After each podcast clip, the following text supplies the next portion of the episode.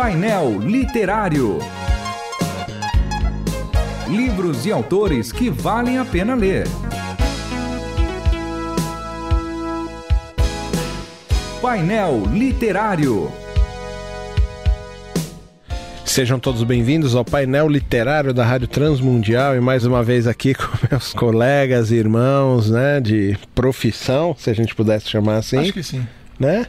Mas é, não sei, as pessoas não gostam de chamar de profissão porque é. Vocação. É, vocação, né? É, como se fosse uma coisa muito imunda falar profissão, né? É a nossa profissão. A gente até professa Sim. essa coisa toda. Nossa, foi, foi longe agora, hein? Mas sejam bem-vindos, Márcio Sarraf e Júnior Martins. Valeu, João. Prazer, João. E hoje a gente vai falar sobre o livro Justiça Social e Interpretação Bíblica, mais um livro do Dr. Shed. E esse livro fala do que? Justiça social tem o que a ver com Lausanne, o Pacto de Lausanne, né? Tão comentado por John Stott, tem a ver com as agências missionárias e as ONGs que as igrejas estão se tornando. O que que tá falando esse livro aí? Não fala nada disso. é sempre aquela.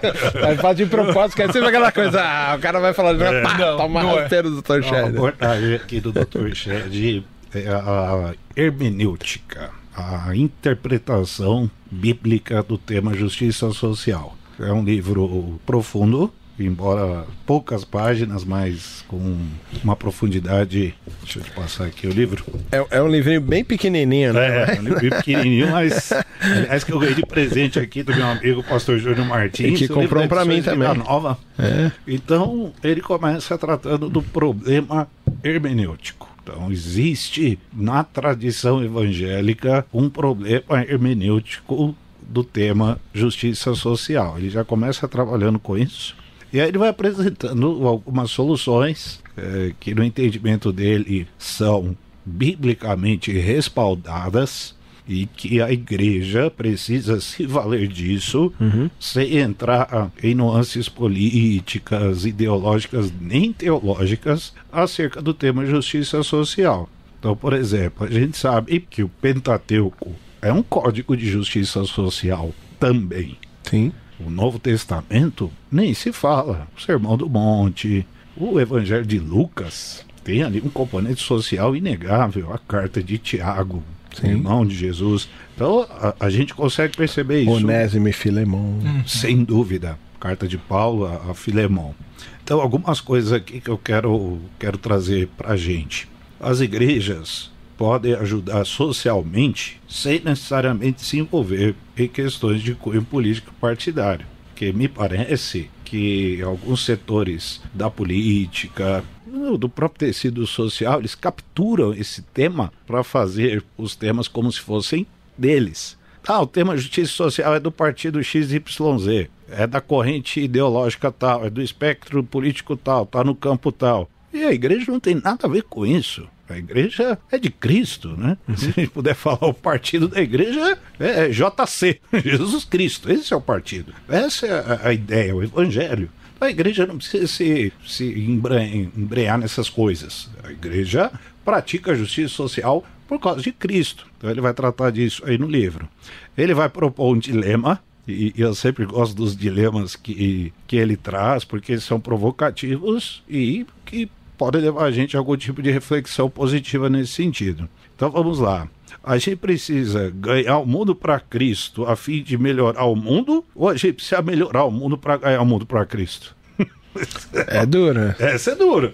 Porque parece que os ativistas evangélicos da justiça social, eles pensam que melhorando o mundo será possível ganhar o mundo para Cristo. Quando na verdade o que a gente aprende no, no Evangelho é que é Cristo que melhora o mundo.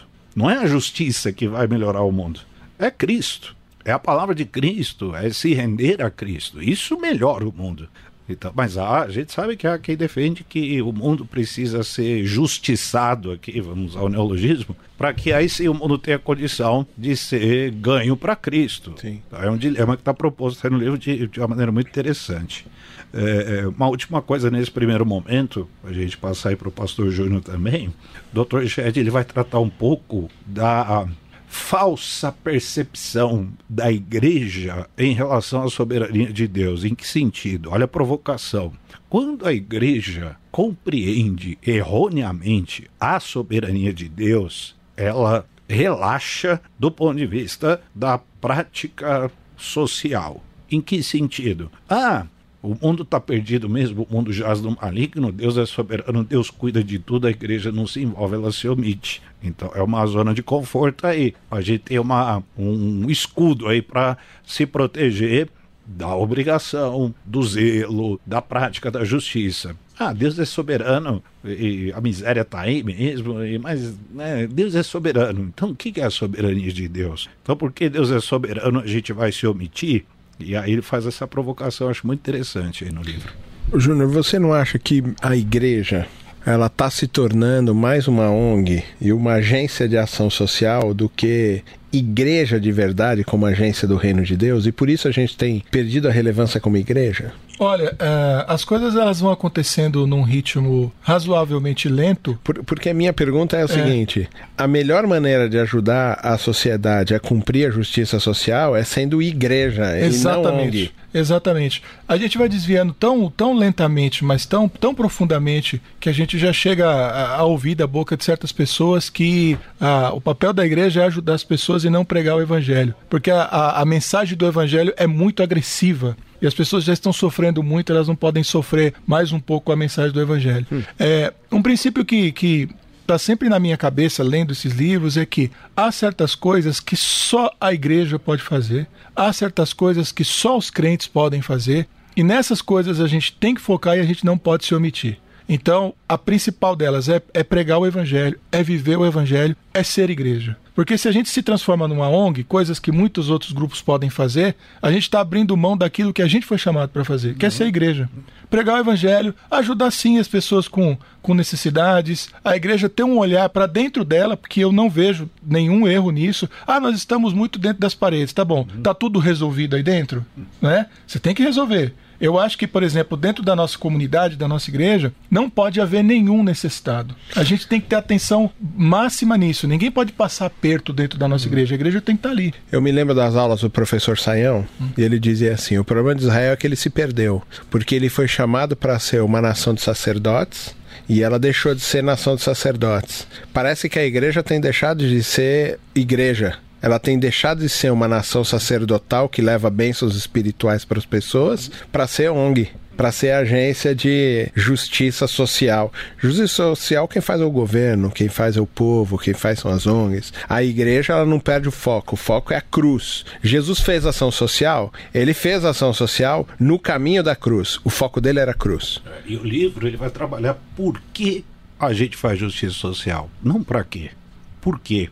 Por exemplo, a dignidade humana. Uhum. A dignidade humana tem lado político, ela tem cor ideológica, ela tem espectro uh, do tecido social, ela é algum, ela é setorizada. Não, a dignidade humana tem a ver com a imagem Dei. Tem a ver com a imagem de Deus. Dei, imagem de Deus. Imagem de Deus. Então a igreja, ela faz justiça social naturalmente por causa disso. O ser humano é digno de toda atenção, de todo cuidado, de todo zelo. E aí o pastor Júnior tocou num ponto que é neotestamentário, principalmente os da família da fé, mas abrindo o leque para todos. Uhum. O ser humano ele tem um valor que ele não, ele não tem cor política nem ideológica. O, o valor do ser humano é o Senhor. Esse é o valor do homem. Então a justiça social é por causa de Deus. O valor que Deus conferiu ao gênero humano. Por isso que, é, que a igreja naturalmente faz justiça social. Uma outra coisa que o livro trata: sem transformação do indivíduo pelo evangelho, nunca haverá justiça social. Então, o que pode transformar o mundo? Os indivíduos transformados pelo evangelho, não pela justiça, não alcançados pela justiça social. Olha só como é fácil a gente perder realmente o norte, como você colocou, é. o foco. Porque ONG, ah, qualquer um pode fazer uma ONG. Agora, como transformar as pessoas pelo poder do evangelho. Isso foi conferido a, um, a uma organização apenas que é chamada igreja. A, a, gente, a gente faz uma crítica à sociedade hoje, falando que a grande dificuldade da, da igreja hoje é não fazer uma leitura da sociedade, porque a sociedade derreteu os valores, é uma época de pós-verdade e tudo mais tal. Nossa crítica sempre está no outro. Você não acha que a igreja ela tá que nem o sal que perdeu o seu sabor? E que ela não consegue mais, porque ela não faz mais o que ela deveria fazer. Sabe, Como restaurar o sabor? Você sabe o que eu penso? Eu vou pegar o, o exemplo de Jesus, né? Vamos jogar pesado. eu acredito que se a igreja, olha só o que eu vou dizer, se ela focasse na sua tarefa de ser igreja, de pregar o evangelho, de comunicar o evangelho, ela seria mais relevante socialmente, inclusive do ponto de vista material, porque a igreja verdadeira ela transborda em, em generosidade. Sim. É o que você via lá. Olha uma coisa interessante que sempre me incomodou no evangelho, mas eu acho que isso é, é, é, é propósito divino.